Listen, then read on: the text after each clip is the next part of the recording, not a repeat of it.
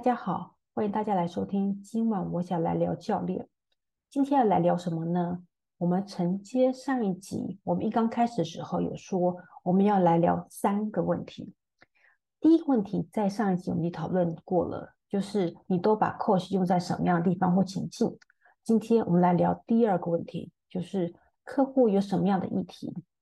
我们依然是有三位教练，分别是我们的理事长 Tiffany，我们的理事 Sam，跟我们理事 Jim 来跟大家分享第二个问题的一些想法喽。首先，欢迎三位再次的回来。接下来，我想要请问客户会有什么样的议题呢？那也请 Tiffany 来分享一下吧。其其实 ICF 总会在二零二二年，就是今年的时候，他有做了一份这个调查报告。那他的调查报告其实有提到，就是针对教练服务，最主要的是提升沟通技巧，还有就是改善工作的生活跟平衡。其实我自己是在个人的经验里面，其实在个人的部分，总的来讲就是改善沟通技巧是蛮呃蛮普遍的。那改善沟通技巧很多时候是为了要改善关系，所以大部分来找我的客户。在企业界里面，可能就是要去谈的是团队合作啊、团队协作，或者是提升他们的潜能，或者是开发他们自己的一些其他的呃新的业务。以 ICFT 在今年的国际教练周，我们那时候有开放了九十九位的免费的教练服务，最大宗的一个人来讲是职涯发、职业发展、职业规划的部分。所以在台湾来讲，我们也看到蛮多的客户是来探索职业发展的。可以，谢谢 Tiffany。说听起来就是蛮，就是两大块，一个是沟通，一个是职业发展吧。对，以以目前协会接触到的案例是这样子。那在企业界里面的话，也有蛮多是做领导力发展跟人才发展的。那这个我们也接触的蛮多的。谢谢 Tiffany。接下来我们听听 Sam，你怎么看？就是客户会用什么样的议题呢？这部分我还蛮随缘的，我没有特定朝什么样议题发展。然后，那如果用我自己刚才的脉络来讲，可能切成主要两块，一个是一对一的，一个另外就是团队教练的部分。通常一对一的部分就就要看那个客人当初我们是在呃是怎么样找到我们的啦哈，那有可能是企业其实找我们进去服务他们内部的这个高阶主管或者是这个 high potential 那部分谈的更多的就有可能是譬如说他自己个人在某一些在专业这个职涯上面的一些成长。或者是未来可能想要可以做到更好的一些这个规划，所以有可能是这个部分，有可能是他自己单纯是个人的层面，他怎么样提升自己，也有可能是他怎么样去带他的团队，或者是怎么样培养他的接班人。这时候其实他是单纯是从这个处理事情的角度来讲来看。那有时候就会回到他看自己，就是他自己的领导力上面，他希望做什么样的调整啦，或者是说在跟其他主要的利害关系人对话的过程之中，他有一些困扰，或者是他想要找一些新的可能，这个的部分就有可能是组织里面的。当然，呃，有时候蛮有趣的是一些。主管，尤其是高阶主管，当他是很投注在这个工作里面的时候呢，可能有其他的议题，比如说像是这个他这个 work-life balance，他工作专业工作上面跟他自己私人中间的平衡这件事情上面，我们大家都希望把事情做好，但我们又在乎自己私人或是跟家庭生活，对，有一些很花了很多心力在工作上面的人，他可能这件事情上面是他在乎的一些点。有可能是跟其他人的关系，那这个关系有可能是跟他老板的关系，跟他部署的关系，或者是跟其他部门的人的关系。那甚至有可能他跟家人的关系，他有可能影响到他他的生活跟工作。所以可能很多时候，事实上有，甚至有时候是自自己跟自己的关系。那这是个人的部分。如果是团队的部分，有很多时候就会是协助这个团队去定定目标。或者是厘清他们想要的东西，那个想要的东西有可能是我刚才讲那个目标，或者是他们的所谓的使命、愿景、价值观，啊，或者是说他们现在究竟现况是如何？呃，所以用类似像 group coaching 的方式协助这一群人能够有比较好的对话，那个部分就取决于这一群人他究竟想要谈什么样的议题，跟他那个当下他们在乎什么事情。所以就是大概我我大概就是客户有机会，我们有机会帮他服务的时候，多半就会是以上的这些场景，是我现在想到可能比较多的。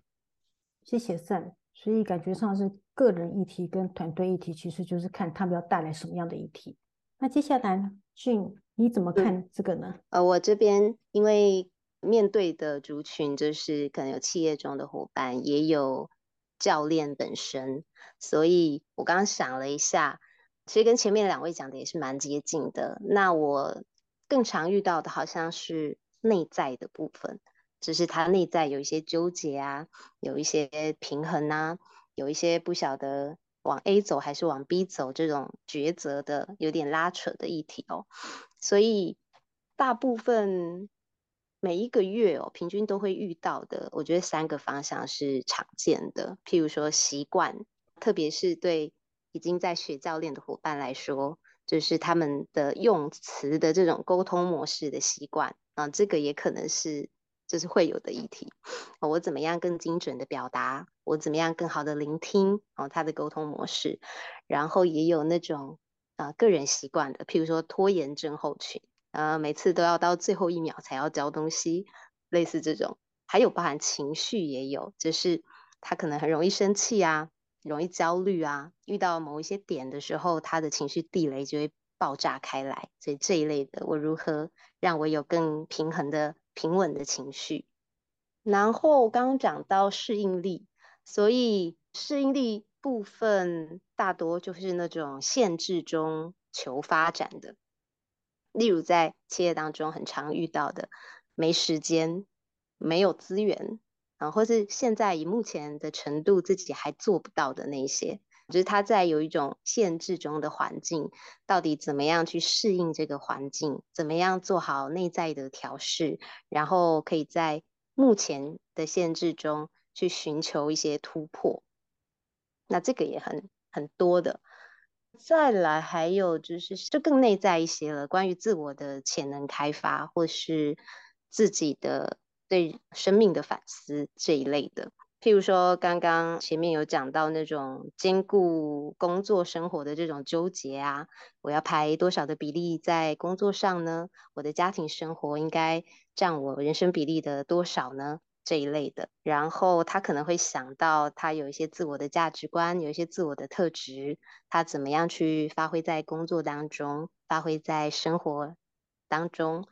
当然，那个 Sam 说到的那个使命啊、个人定位啊、突破啊这一类也还蛮多的。我觉得自我潜能哦，他们谈的更多都是那个觉察力的提升。所以我这边好像遇到怎么样提升觉察力，让我可以更敏锐的、更好的去跟我的环境互动。啊，这个还还算比例应该有到百分之五十有哦。刚刚既有提到说有关于提升自我觉察力。百分之五十，这是还蛮大量的一个状态。对啊，对啊，因为毕竟现在，尤其是疫情过后，大家在一个动荡的环境里嘛，那可能跟疫情之前的生活都有很大的差异，工作可能也有差异啊。这我们就在开玩笑说：“哎呀，回不去了。”哦，那这个回不去了的这个说法，一来有好像有一个遗憾，就是啊，回不去了，某一些那个很好的已经已经没有，它是有一个失落感。然后那个回不去了，也可能有一个再生的空间，就是哎，我们可以创造一个新的方向啊，新的时代啊。所以 我觉得这个这个状态就是蛮好的，好像最近收到很多大家开始在重新建立自己的下一步啊，氛围很浓厚。疫情其实真的影响还蛮多的。就是开始看到不同的那个方向的。我自己怎么看这个客户会有什么议题呢？其实也跟前面三位说的差不多，大概也是分成一对一跟所谓的企业上的团队教练。那在一对一这一块来讲的话，我也碰到很多人是在讲，在讨论所谓的拖延啊、情绪，这还蛮大众的。然后另外的就是有一些人来过来给的议题也很特别，他只针对一件事，比如说他想完成。一某一件事情，然后不知道那个整个步骤怎么样，然后也会来找教练去讨论这个这个议题。在团队领导方面来讲的话，大我大部分这边也是碰到，就是说一个团队针对于团队沟通不良要怎么去沟通，或者是说要怎么去定目标，也常会常常会碰到是说到了年底或者年初的时候，会想说那团队呃来年的计划到底是什么？那这边是我碰到的议题。刚刚是针对三个问题中的第二个问题，客户会有什么样的议题？三位特别来宾所做的分享。那接下来想问大家，还有没有什么特别想要去追加的呢？我先针对就是刚刚提到的呃 ICF 调研报告来再跟各位多做说明哈。ICF 的调研报告就是针对个人的部分来寻求教练服务的几个重要的议题。第一个就是呃提升沟通技巧。第二个是改善工作跟生活的平衡，第三个是增加自尊跟自信，第四个是优化个人跟团队的工作绩效，第五个是提升生产力，第六个是拓展职涯生涯的机会，